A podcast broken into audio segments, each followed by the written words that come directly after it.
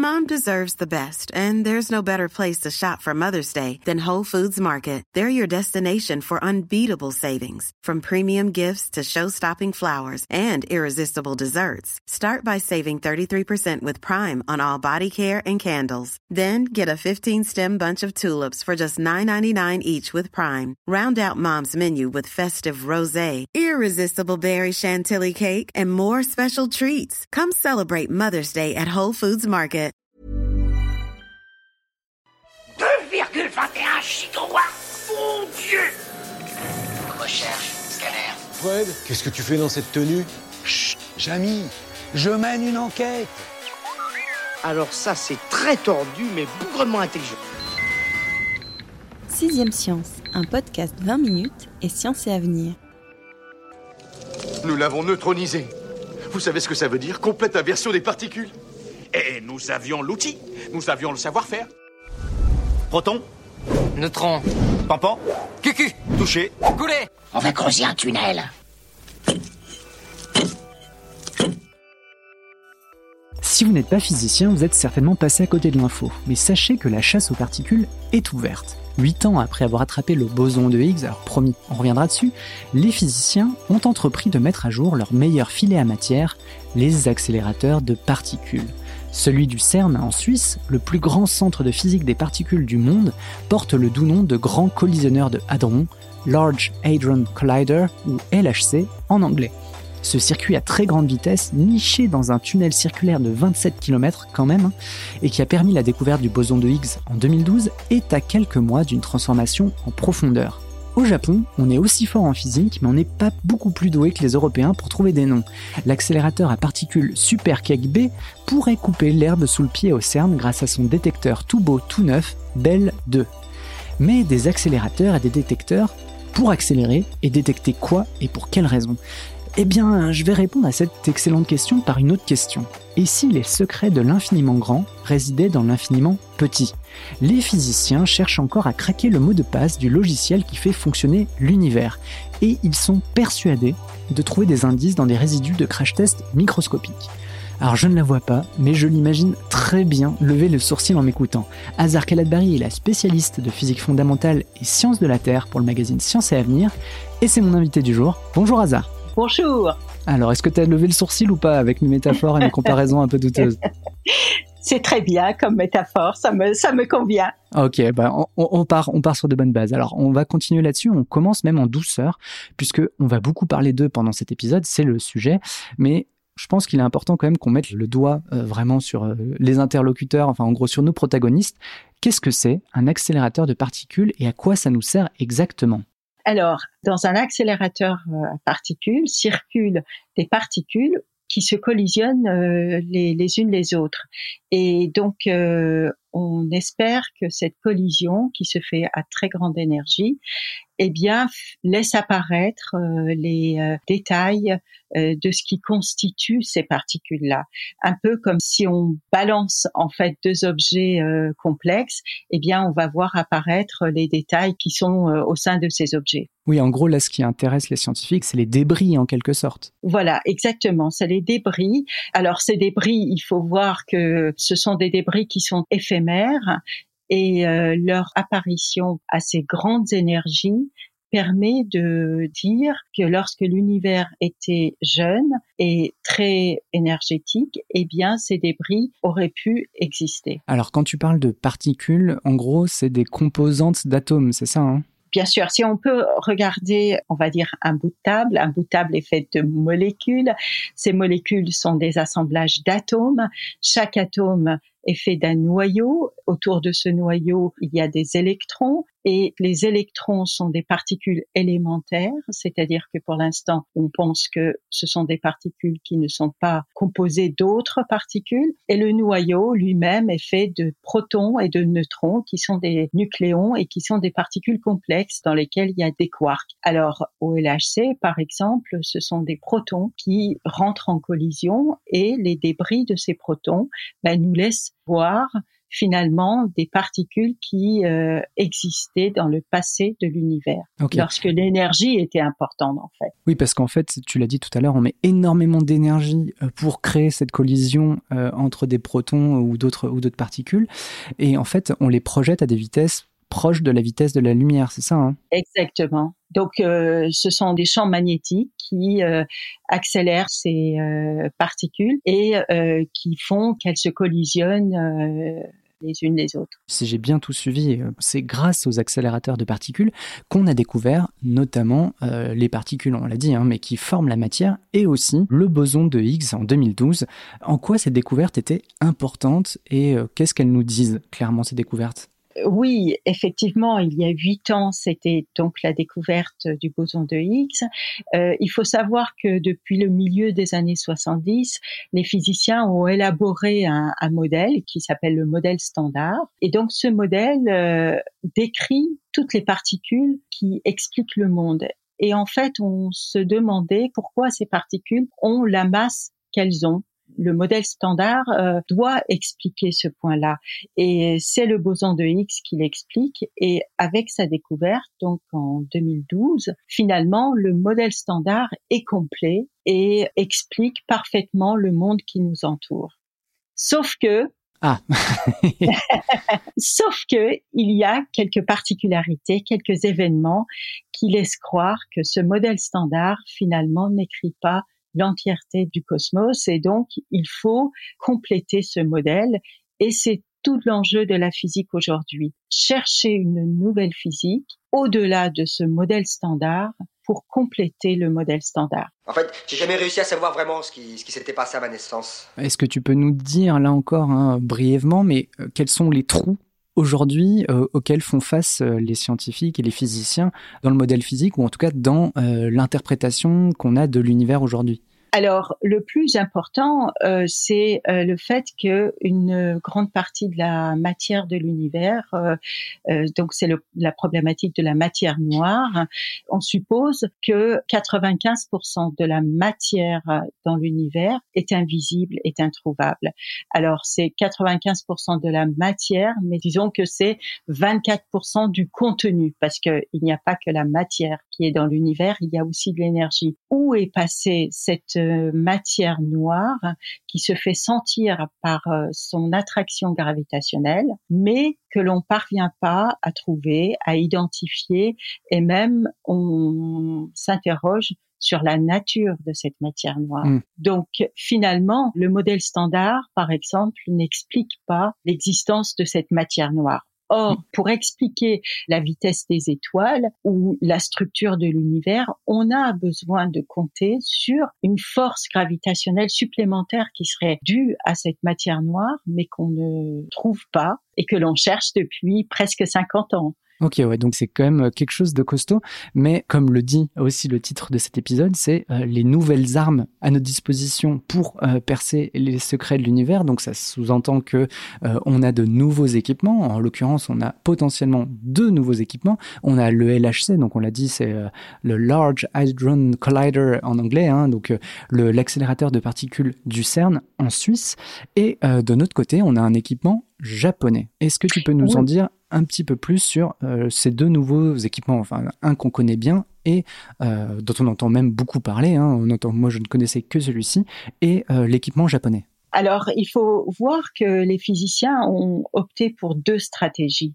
D'une part, on peut augmenter de plus en plus l'énergie, et ça, c'est l'enjeu du LHC, donc qui est au CERN. Augmenter l'énergie, donc pour accéder au tout premier moment de l'univers, en fait l'époque où l'univers était très très énergétique. Mais il y a une autre stratégie. On appelle ça la luminosité, c'est-à-dire finalement voir les collisions rares qui ont pu euh, survenir et puis qui ont pu générer des particules qui sont très rares. Donc les événements rares, c'est l'enjeu de euh, l'expérience Bell, du détecteur Bell 2 qui est au Japon. Donc finalement, on a une complémentarité, je dirais. D'un côté, on augmente l'énergie et puis c'est un peu comme si on montait dans le temps pour accéder à un moment où l'univers était très énergétique. Et de l'autre côté, on met euh, le paquet comme si on avait une loupe finalement pour euh, regarder les événements rares qui ont pu se passer. Et donc euh, simplement pour dire que le, le faisceau de Bell est mille fois plus mince que le faisceau du LHC et du coup, ça fait que les collisions sont beaucoup plus concentrées, il y a beaucoup plus de collisions, et de ce fait, la probabilité plus grande de voir les événements rares. En gros, on a une approche quantitative du côté du CERN, c'est-à-dire qu'on met énormément d'énergie en jeu, et euh, de l'autre côté, donc côté japonais, on a une approche peut-être plutôt qualitative, où euh, on vise un grand nombre de collisions, mais sur des particules très précises. Voilà, exactement. On regarde les événements rares d'un côté et de l'autre côté, on augmente en énergie. Alors, il faut savoir que le LHC donc euh, est en pleine euh, mutation. réflexion, hmm. mutation. Voilà, on est en arrêt aujourd'hui jusqu'en mai 2021. Puis euh, il va y avoir une période de fonctionnement jusqu'en 2024 et de nouveau une période d'arrêt. Après, en 2027, va commencer l'amélioration euh, de cet instrument sous le nom de haute luminosité LHC. En fait, le faisceau va être concentré, donc il va y avoir là aussi un peu comme Belle, mais autant qu'on peut un peu plus de collisions. Et disons que ce projet nous mène jusqu'en 2037. Et là, c'est vraiment une nouvelle machine qui va voir euh, le jour. Le CERN est en discussion et en pleine réflexion pour euh, le design et la, la conception euh, de cette nouvelle machine. Qu'est-ce qu'il est long ce tunnel, mais c'est affreux. Ça fait combien de temps qu'on marche là-dedans? Mais des heures Moi, en préparant l'émission, j'ai découvert que le LHC, donc qui est installé dans un tunnel circulaire de 27 km, en fait, empruntait un tunnel déjà existant construit pour le LEP qui lui faisait se rencontrer à très très haute vitesse des électrons, si je dis pas de bêtises. Voilà. Donc le, le LHC, ce sont des protons. Pour euh, l'accélérateur Keck 2 et le détecteur Bell, ce sont des électrons et des positrons qui viennent se percuter. Donc le positron étant l'antimatière, l'antiparticule de l'électron. Ce qui est important aussi de comprendre, c'est que dans les débris de particules qui sont créés, finalement, euh, ces débris nécessitent énormément de calculs et de modélisation pour euh, leur compréhension et leur interprétation. Et c'est pour ça que cette pique physique, comme on l'appelle parfois, demande énormément de, de calculs, de simulations, euh, d'interprétation, et les résultats sont euh, difficiles à, à, conclure. Et pour euh, le boson de Higgs, euh, on a mis énormément de temps avant de déclarer vraiment le résultat de la découverte. Quelle idée j'ai eu de me farguer d'un outil pareil dans la vie. Je compte pas l'oseille qui m'a fait dépenser depuis 20 ans. J'imagine que euh, du côté euh, japonais comme du côté européen avec le CERN, c'est des millions qui sont dépensés pour créer ces structures, puis ensuite les faire tourner, interpréter les résultats, ce genre de choses. En quoi euh, ces recherches, qui sont passionnantes, hein, mais sont-elles si importantes pour qu'on y investisse comme ça des, des, millions? En gros, de quoi ça peut potentiellement accoucher d'un point de vue pratique ou théorique? Alors, bien sûr, c'est de la physique fondamentale, c'est la compréhension du cosmos. Il s'agit de comprendre de quoi est faite la matière. Il s'agit aussi de reconstituer les premiers instants de l'univers. On a bien sûr euh, une théorie euh, depuis la relativité générale d'Einstein, on a un cadre théorique pour penser l'univers. En fait, le résultat le plus important, c'est que l'univers a une histoire, son passé ne ressemble pas à son futur et dans un passé très très lointain, il était très chaud et très dense. Voilà en gros ce que nous dit la théorie du Big Bang. Mais quelles étaient les particules qui jouaient un rôle dans ces tout premiers instants? Comment la matière euh, s'est formée? Ce sont des questions euh, qui restent ouvertes et incomplètes. Et puis, il y a une autre manière de répondre. Bien sûr, ça c'est l'apport en physique fondamentale pour la réflexion, mais il faut savoir que ces expériences de physique fondamentale sont des expériences uniques et nécessitent finalement une sorte de mise en œuvre technologique unique, une recherche euh, de défis technologiques euh, incroyables. Et cela a des retombées dans des tas d'autres euh, domaines euh, aussi bien en médecine, bon, on pense bien sûr à la médecine nucléaire, mais à la mise au point des instruments pour aller faire de la médecine euh, de haute définition et euh, sur des tas d'autres domaines de technologiques finalement. Donc on pense que chaque euro investi en rapporte bien plus qu'un euro. C'est très clair. Alors justement, euh, c'était un des points importants. Tout à l'heure quand on évoquait le LEP, euh, c'était de se dire, mais le LHC utiliser en quelque sorte le tunnel du, euh, du LEP, quid de la suite? C'est-à-dire que est-ce que le CERN va reconstruire un nouveau tunnel ou est-ce qu'il va réutiliser le tunnel déjà existant? Si jamais c'est possible.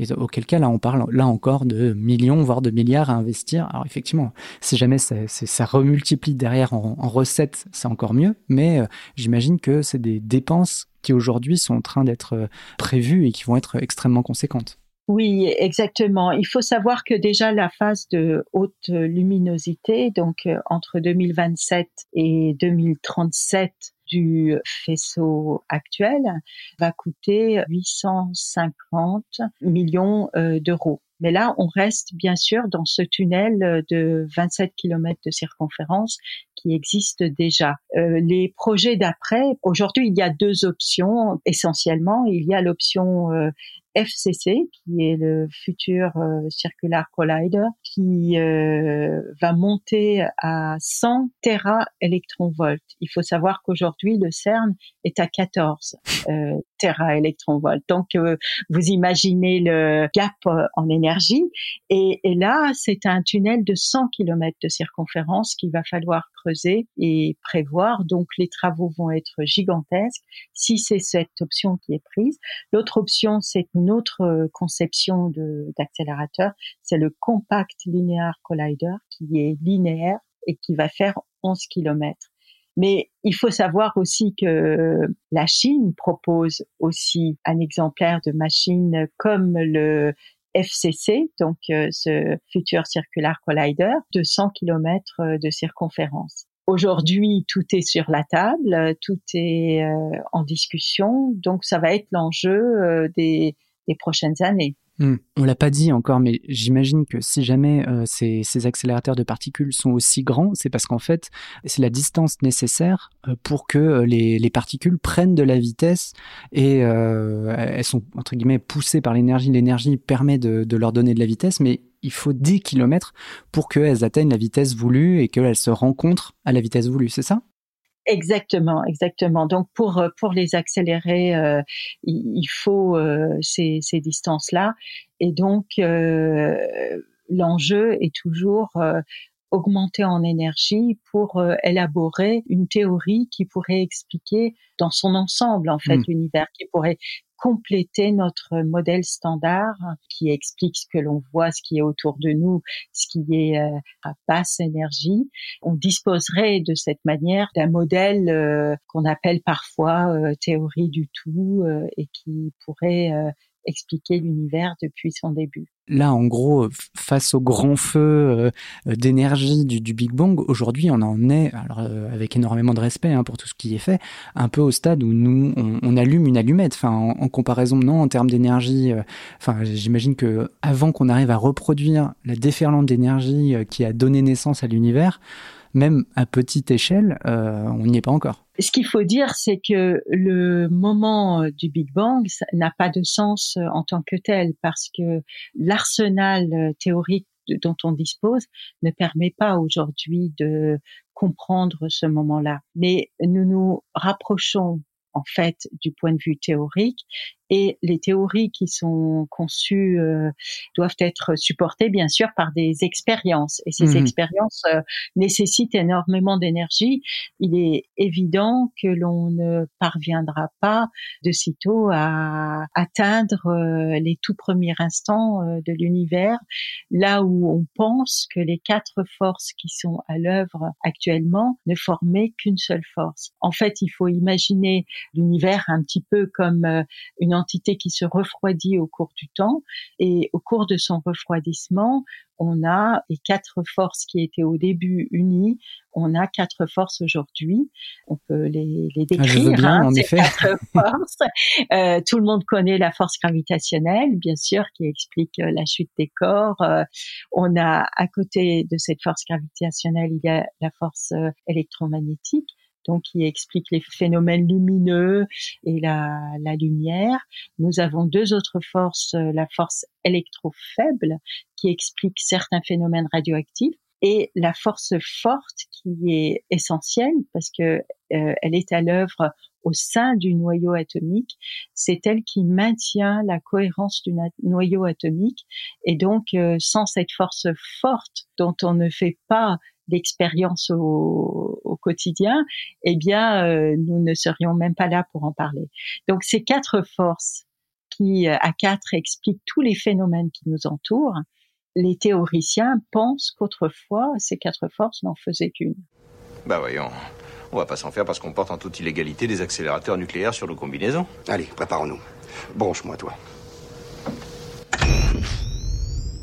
Alors, ce que je te propose, c'est qu'on revienne un tout petit peu en arrière maintenant qu'on on a posé à la fois le cadre pratique et le cadre théorique, c'est euh, d'évoquer euh, clairement comment les accélérateurs de particules détectent et comprennent ce qui s'y passe à l'intérieur. Parce qu'on l'a dit, hein, c'est des instruments de très haut niveau, mais extrêmement grands. Et en fait, tout au long de l'accélérateur de particules sont placés des détecteurs. C'est ça qui vont regarder les interactions et les collisions. Il faut imaginer euh, le LHC euh, comme euh, un tunnel, euh, un, un tunnel de 27 km de circonférence. Et puis, à quatre endroits de ce tunnel sont placés des détecteurs. Alors, bien sûr, quand on parle de détecteurs, euh, il est très difficile de les imaginer en vrai parce que ce seront des détecteurs euh, de la taille euh, d'un immeuble. Ces détecteurs sont placés à des endroits où ont lieu les collisions. Donc, euh, les produits des collisions, des particules qui euh, circulent dans le tunnel euh, du LHC, sont visibles à ces endroits-là. Alors, sur le tunnel euh, du LHC, donc nous avons quatre détecteurs. Il y a CMS, Atlas, Alice et LHCb. On a souvent entendu parler de CMS et Atlas parce que ce sont les deux détecteurs qui, de manière totalement indépendante, ont euh, permis de détecter le, le boson de Higgs. C'est-à-dire que chaque équipe regardait de son côté sur chaque détecteur et en fait, ce n'est qu'à la fin où les résultats ont été confondus et le résultat a été confirmé puisque les deux équipes ont trouvé la même chose. Les autres détecteurs, comme LHCb, euh, regardent aussi les associations rares de particules et Alice euh, regarde euh, comment les euh, éléments qui pouvaient exister au tout début de l'univers, comme euh, le gluon et le, et le plasma de quark et de gluon, pouvaient s'associer et former un ensemble. Donc euh, chaque euh, chaque détecteur en fait a une finalité. Mais comment on s'y prend concrètement, enfin, si jamais le, terme n'est peut-être pas le bon, pour détecter de nouvelles particules? Il me semble que dans ton dossier, toi, tu me montres deux façons de détecter euh, des particules. Oui. Alors, on va être euh, très schématique. Oui, soyons schématiques. Si on se fait collisionner euh, deux objets complexes, on se retrouve avec les débris et on regarde les débris. Ça, c'est un petit peu la méthode directe. C'est comme si les débris se matérialisaient, on les regardait et on parvenait à les identifier. Mais il y a aussi une autre manière de raisonner. C'est que parfois ces débris vivent très très peu de temps, disparaissent très rapidement et finalement on peut voir l'effet que leur apparition a eu sur les débris qui restent. Vous savez, un petit peu comme euh, quand on regarde euh, en astronomie, par exemple, il y a l'observation directe, on regarde un astre, mais parfois aussi, euh, euh, prenons par exemple le cas de la planète Neptune, on a déduit l'existence de cette planète par euh, les irrégularités d'orbite qu'elle pouvait induire sur Uranus. C'est euh, une manière indirecte de déduire l'existence d'une particule. Finalement, les deux manières sont utilisées au LHC et aussi bien à Belle 2 au Japon. En gros, c'est parce que euh, les particules que l'on connaît ou que l'on observe ne se comportent pas comme elles devraient qu'on déduit qu'elles sont potentiellement influencées par une autre particule ou qu'il y a une autre particule qu'on ne voit pas. Voilà, exactement. Euh, c'est-à-dire qu'on peut se dire, eh bien, une particule s'est matérialisée, puis cette particule était extrêmement éphémère et elle a disparu mais sa matérialisation a eu un effet sur euh, les autres euh, fragments et finalement c'est cet effet qui témoigne de l'existence du passage de cette particule. Donc c'est une méthode de déduction indirecte mais euh, elle est aussi utilisée pour déduire euh, l'existence de nouvelles particules. Alors là, on revient un petit peu sur le plancher des vaches parce que euh, on va aller à la frontière franco-suisse. Hein, on l'a dit, c'est là qu'elle cerne. De l'autre côté, on sait qu'on a au Japon le, projet donc Super B et son détecteur assez connu, on l'a dit Bell 2. Et tu as parlé toi-même du projet chinois. Moi, ce que je comprends pas, donc on l'a dit, le CERN c'est un projet européen, si je dis pas de bêtises.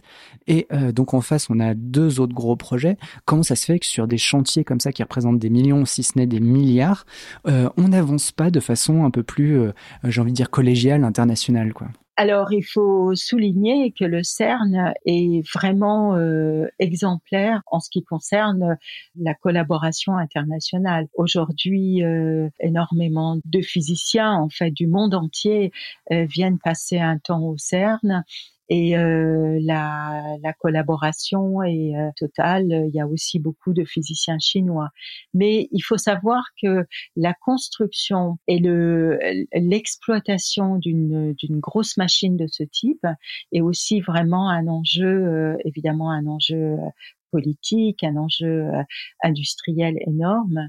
Et la Chine est aussi dans la course sur cet aspect-là. Est-ce que la conception d'un tunnel de 100 km de circonférence est plus simple en Chine qu'en Suisse? On peut envisager euh, aussi euh, les choses de cette manière-là. Euh, voilà, c'est un problème aussi de géopolitique, c'est un problème de suprématie politique. Pendant longtemps, les choses se passaient aux États-Unis. Aujourd'hui, les Américains sont vraiment partie prenante aussi au CERN et euh, l'essentiel de la recherche en physique des particules se passe au CERN. Hmm. Euh, donc, est-ce que c'est le temps que les choses changent?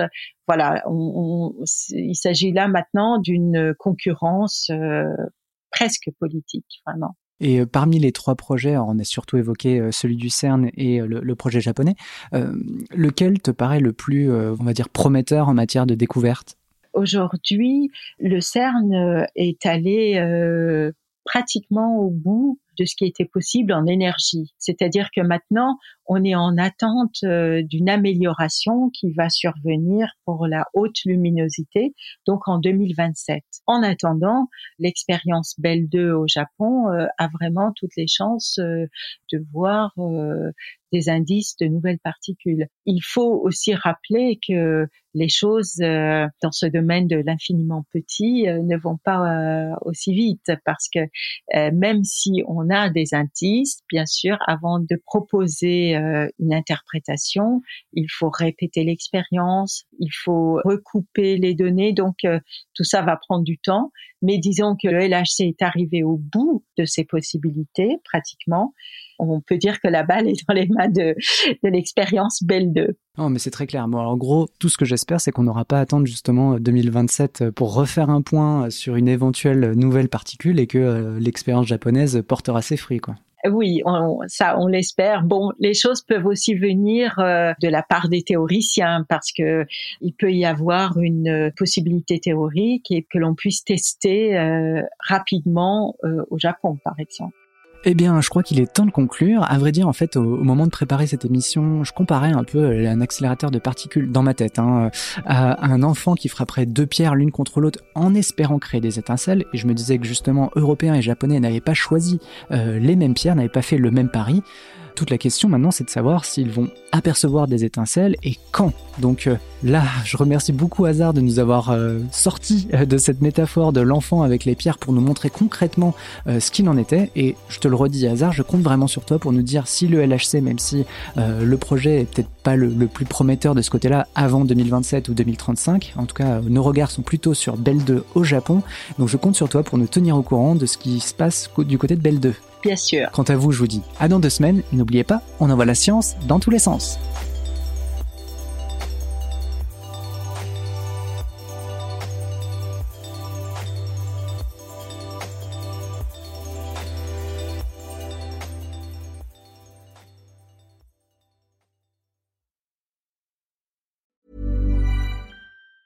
Normally, being a little extra can be a bit much.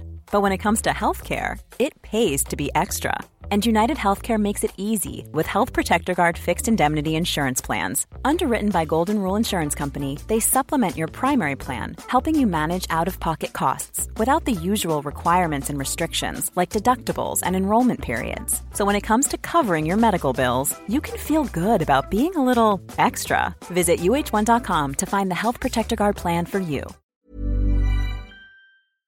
On ne va pas se quitter comme ça. Vous avez aimé cet épisode? Sportif, généraliste, sexo ou scientifique, varié mais toujours bien informé. Découvrez les autres podcasts de la rédaction 20 minutes sur votre application d'écoute préférée ou directement sur podcast au pluriel.20minutes.fr. Et merci de nous avoir écoutés.